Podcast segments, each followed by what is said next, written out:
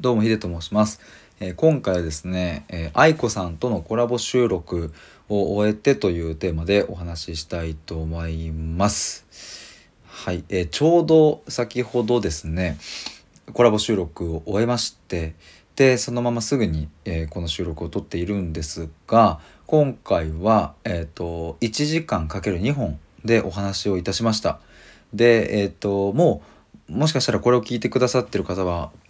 そのコラボ収録を聞いてくださっている方が多いかなと思うんですけれども、内容としては本当に愛子さんの、うん、と過去のお話を本当に幼少期から今に至るまででたくさんある中で上手にこうピックアップしていただいてうまくまとめていただいてお話しいただきました。あの本当に多分ねあの聞いてくださった方もね同じように思うと思うんですけれどもやっぱり2時間だよねまあもちろんね誰でもそうなんですけども語りきれないうんじゃないですかやっぱり人生って。でもそんな中でもうん愛子さんの思いや気づきややっぱり力強さみたいなものをすごく僕は感じられたし、まあ、これを聞いてえっ、とやっぱり元気づけられるというかなんて応援されてるようなね勝手に なんか僕はそんな気持ちになる僕はそういう風になったのでえっ、となんかそういう風に思う方もいらっしゃるんじゃないかなっていうことを思いました。で、えっとまあ、前半後半でねそれぞれ、えっと時期を分けて、えー愛子さんの過去の時期を分けてお話ししたんですけれども、え前半の方はですね、えっと過去に、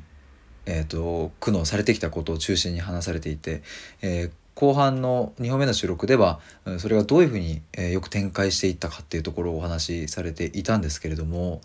本当に、うん、僕収録中にも言ったんですけどもなんかこの胆力というか愛子さんのねなんか自分と向き合う力みたいな向き合う力なのかな今自分で言ってて思ったけど自分と向き合う力が半端ないなって思いました。これがなんか今日2時間お話ししてみてたくさん僕感想感想というか感じたことあるんですけれどもうんまあどれか1個話してって言われたらここかな自然と出てきたところはここですね。うん自分と向き合うっていうところの力強さと表現していいのか分かんないんですけどもそれが本当に素晴らしい素敵な方だなって思いましたやっぱり自分と向き合うっていうことってえっ、とまあそもそも何っていう話もしたいんですけれどもそうでも自分と向き合うことって非常にうん素敵なことなんだけど苦しいんですよやっぱり。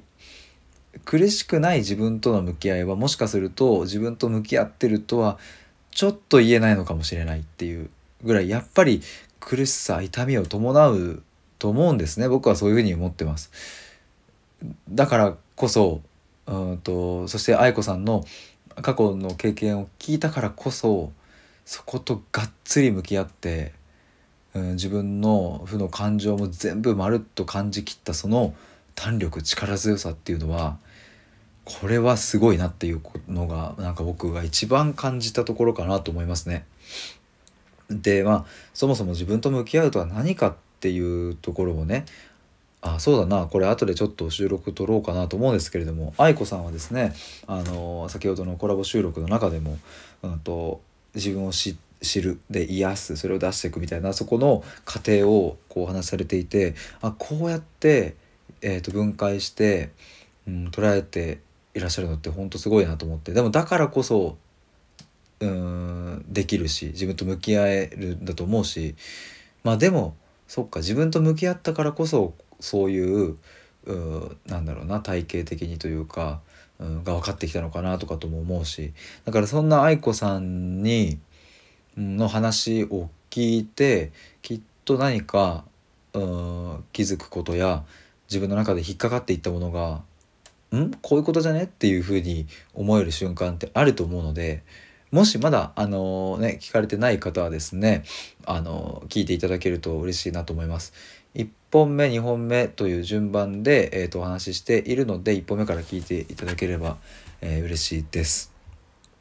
ということで、えっと、今回はですね、えっと、愛子さんとのコラボ収録を終えてということでお話しいたしました。でもっともっと愛子さんのお話聞きたいっていう方はですねえーと、概要欄にある愛子さんのブログとかそういう発信媒体がね他にもあるので、えー、そこから覗いてみていただけると嬉しいです。ということで以上になります。ありがとうございました。